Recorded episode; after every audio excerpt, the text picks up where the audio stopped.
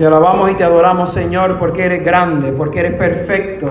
Envía tu Espíritu Santo y que la palabra que hemos proclamado la podamos meditar y hacerla presente en nuestros corazones, porque tenemos muchas ganas de seguir adorándote todos los días de nuestra vida.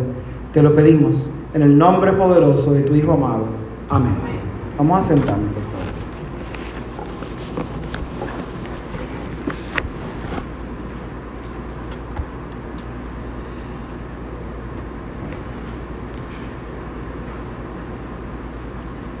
Hace un tiempo, no sé si vieron esta película, a mí me gustan las películas. Eh, no sé si vieron la película que se llama The Founder. The Founder es la película sobre el fundador, entre comillas, de McDonald's. No sé si han escuchado sobre esa película. Bueno, si no han escuchado sobre esa película no la han visto, les invito a que la vean. Es una, una película muy interesante. La titulan The Founder, pero él no fue el fundador de McDonald's sino que él era un vendedor y descubre este McDonald's en California, este concepto que habían creado de McDonald's, le pareció súper interesante que en vez de esperar 80 horas para que te dieran la comida, que literalmente en dos minutos te sirvieran la comida y te la pudiese llevar y pues tú seguir. Y el sistema que habían diseñado. ¿Qué sucede? Este señor vio una oportunidad y como vio una oportunidad, la agarró. Y dijo, yo quiero, yo quiero participar.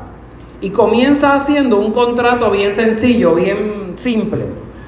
Eh, y los dueños originales de McDonald's y los que llevaban realmente el apellido McDonald's estaban protegidos por ese contrato.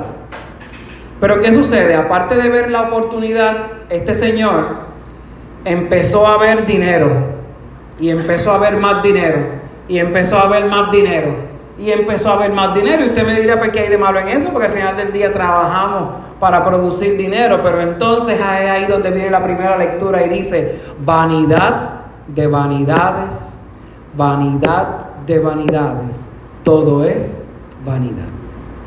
A mí me llamó la atención mucho la vida de esa persona, la vida y cómo se desarrolla el imperio McDonald's en comparación con las lecturas que vamos a meditar. De hecho, una historia que mi papá me contaba desde pequeño es que a mi abuelo, cuando McDonald's llegó a Puerto Rico, a mi abuelo le, ofrecen una franquicia de McDonald's. Y la respuesta de mi abuelo fue, eso no va a pegar, aquí en Puerto Rico no estamos acostumbrados a comer esos hamburguitos.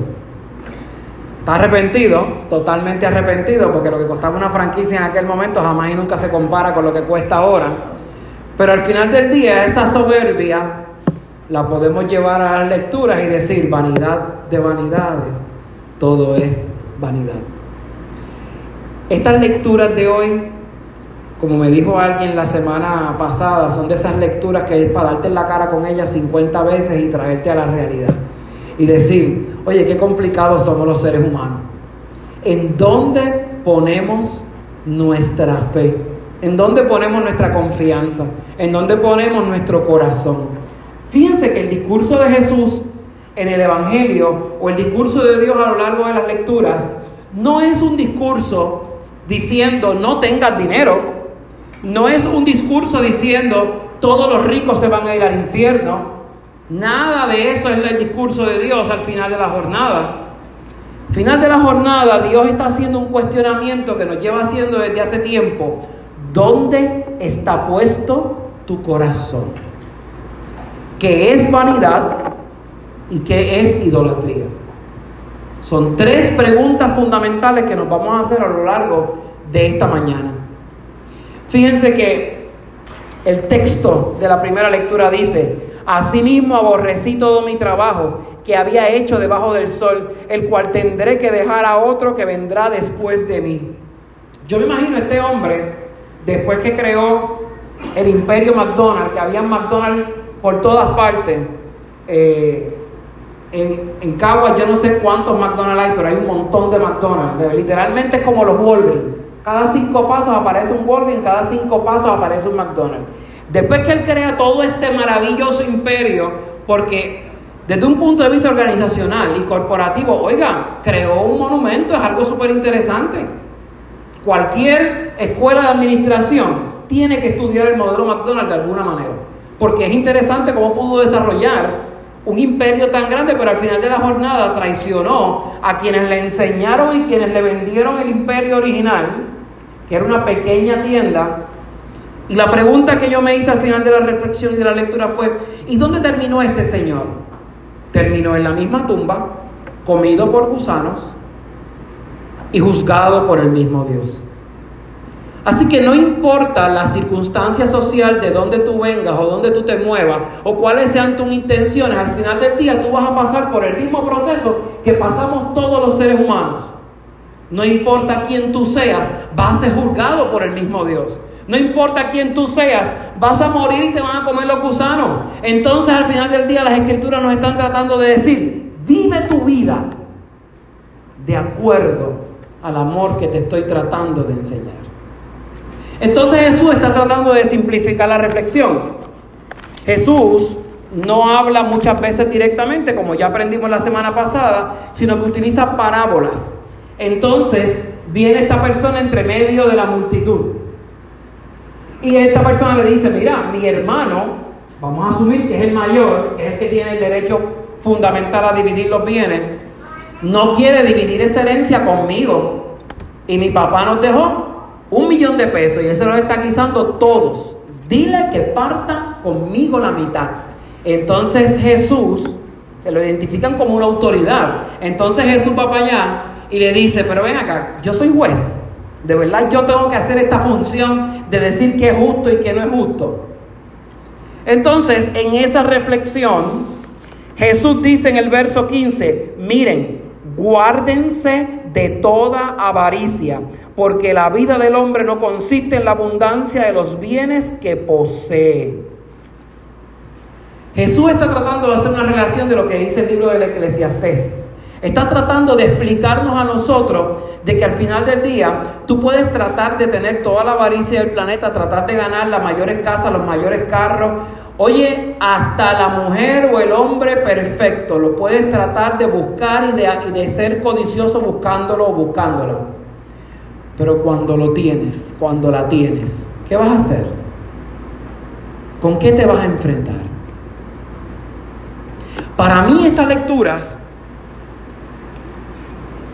son chocantes porque hay una parte del Evangelio y una parte de, de, la primera lectura que decía, wow, después de tanto afanarte, tener que pensar que tienes que heredarle tu fortuna o tu trabajo o lo que sea a alguien que no la va a valorar como tú. Yo me puse dentro de la meditación de este evangelio y decía, caramba, yo soy el pastor de esta iglesia y de momento pasamos trabajo haciendo un millón de cosas y cuando me toque cambiar y esté en otra congregación, de momento yo voy a decir, dice, todo el trabajo que pasamos, todo el trabajo que movimos ahí y viene otra persona que no le importa y lastima el proceso. O viene mi hija y después de yo haber levantado un negocio, haber levantado lo que sea, como no le costó trabajo a mi hija, no lo valoró, sencillamente lo echa a pérdida y lo destruye. Ninguno de nosotros pidió nacer. Nuestros padres tomaron la decisión de que viniéramos al mundo. Dios en su infinita grandeza nos creó. A unos lindos, a otros no tan lindos. A mí el pastor más lindo de la iglesia luterana. Modestia aparte, ¿verdad? Pero dentro de ese ejercicio, Dios creó perfecciones, Dios creó cosas maravillosas, Dios creó cosas grandes. A ti te creó bonito, bonita, te creó grande para la historia. Y nosotros decidimos desecharnos no viendo el valor y el potencial que tenemos. Y ponemos nuestro corazón a idolatrar otras cosas. Y nos ponemos a idolatrar a la gente. Y nos ponemos a idolatrar las relaciones. Y nos ponemos a idolatrar el dinero, las posesiones. ¿Quién tiene el último iPhone? ¿Quién tiene la última casa, el último carro, el último de lo que sea? Y entonces no pongo mi vida, no pongo mi cabeza a concentrarme en lo que de verdad yo necesito. La primera vez que yo fui a República Dominicana, en mi viaje, mi primer viaje misionero, mi maleta era una maleta gigante, la mitad de la ropa y la otra mitad eran leches las leches esas bus, que no sé si vienen todavía, que ahora se llama Insure, me habían dicho que yo iba a pasar hambre, entonces yo era la mitad de flaco, o yo era la mitad de lo que soy hoy, era flaco, flaco, flaco, así que yo decía, me voy a morir en la primera semana. Así que yo seguí empacando y empacando y empacando leche. Me importaba más esas leches que la, que la ropa. Porque yo decía, la ropa yo la lavo en el río, pero ¿de dónde yo voy a sacar comida? Entonces súmale un nene jovencito que no sabía cocinar, porque su mamá cocinaba todo. Así que yo decía, de hambre no me voy a morir. Aunque sea una cosa de esas al día, me voy a tomar. Caliente, porque ¿dónde la iba a, enfriar? Regresé de República Dominicana con una gran parte de las leches, casi todas las regalé.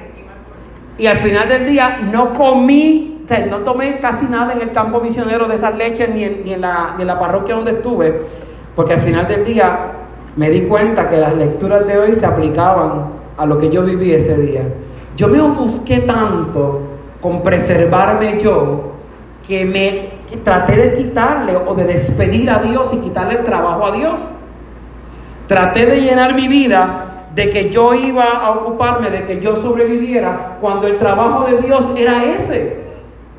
Procurar que yo estuviese bien, procurar que mi vida se continuara desarrollando. Yo decía, caramba, eso será vanidad.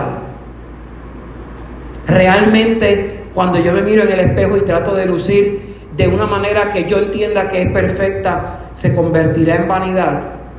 Tratando de hablar bonito, utilizar palabras de domingo, será vanidad. Alguien me preguntó una vez, es que si tú lees la lectura, quizás hasta respirar es vanidad, porque todo es vanidad al final del día y todo me conduce hacia algo extraño o me desenfoca de mi norte. Porque mire que nosotros tenemos Dicen que muchos de los niños tienen el trastorno de déficit de atención. Literalmente la mayoría de los puertorriqueños, por no decir casi todos los puertorriqueños, tenemos déficit de atención. Podemos estar concentrados en algo hasta que el celular vibra. El celular vibra, se acabó la concentración, hay que enfocarse en el celular. Caramba, si todo eso resulta vanidad, si todo eso al final del día resulta que yo no lo necesito para vivir, ¿qué me queda? ¿Estaré yo adorando al Dios equivocado? ¿Estaré yo adorando al Dios yo en vez de yo adorar al Dios de la vida, al Dios del consuelo, al Dios del perdón? ¿Y por qué estas lecturas son importantes hoy? Porque Dios lleva tratando de trabajar con nosotros a lo largo de todos estos domingos. Nos ha hablado de la misión, de la comunidad, de cómo salir al encuentro de los pobres, de los necesitados. Y Dios está tratando de que en este proceso de nuestro caminar nuestra visión se enfoque y se enfoque en lo que importa.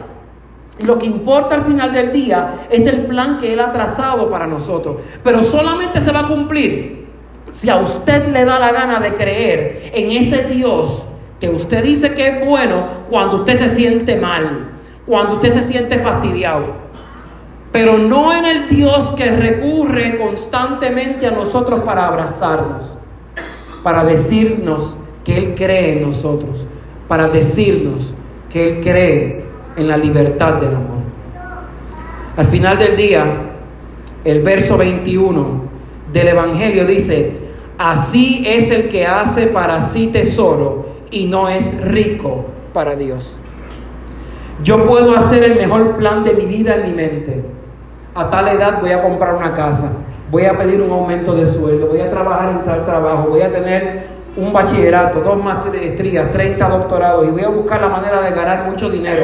Porque quiero mi casa, quiero mi ropa, quiero mis cosas y al final del día nada de eso va a prevenir que yo me enferme, nada de eso va a prevenir que yo pierda gente que me importa, nada de eso va a prevenir mi tristeza porque mi concentración, mi vida, mi norte debe estar puesto en aquel que vale la pena en aquel que dio sentido a mi vida, en aquel que al final de la jornada me da la única riqueza que importa.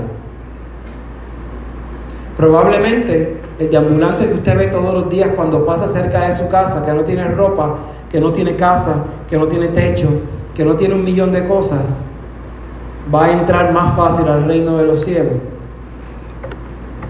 porque ha puesto su confianza y su mirada en creer en la misericordia de Dios, en creer que Dios lo puede todo. Cuando usted se propone algo, usted busca la manera de lograrlo. Si usted quiere enamorarla a alguien, usted busca la manera de enamorar a esa persona. Si usted quiere ganar más dinero, usted se afana y tiene uno, dos, tres, cuatro trabajos, porque quiere producir dinero para sus metas. Así que no es imposible dejarnos, como dice el dominicano, de haraganerías, de vagancia, y salir de la zona de confort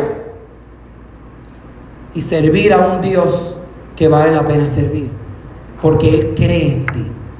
Mire, y no importa cuántas veces usted cree, eh, cante canciones o, o profese el credo, si usted de verdad no se convence que es momento de levantarse y dejar la pereza e ir a servir a un Dios que vale la pena, usted no va a ver las posibilidades y las cosas que Dios tiene para su vida. Así que yo le invito a que le dé un espacio a Dios y sea sensato con usted sea honesto con usted. No trate de coger de idiota al universo, porque al final del día se coge de idiota a usted. Háblese con sinceridad. Dígale a Dios lo que quiere. Háblele honestamente. Tengan una conversación a calzón quitado. Y dígale, Señor, yo quiero esto. Y yo sé que no he sido santo ni santa y he hecho muchas cosas difíciles en mi vida pero de verdad quiero amarte con sencillez y a la misma vez con plenitud. Quiero descubrir qué es eso del amor. Quiero poder entender porque hay gente que entrega su vida a ti y yo no lo puedo hacer. Ayúdame, Señor, a dejar mi orgullo, a dejar mis actitudes y a entregarme a la libertad de tu amor.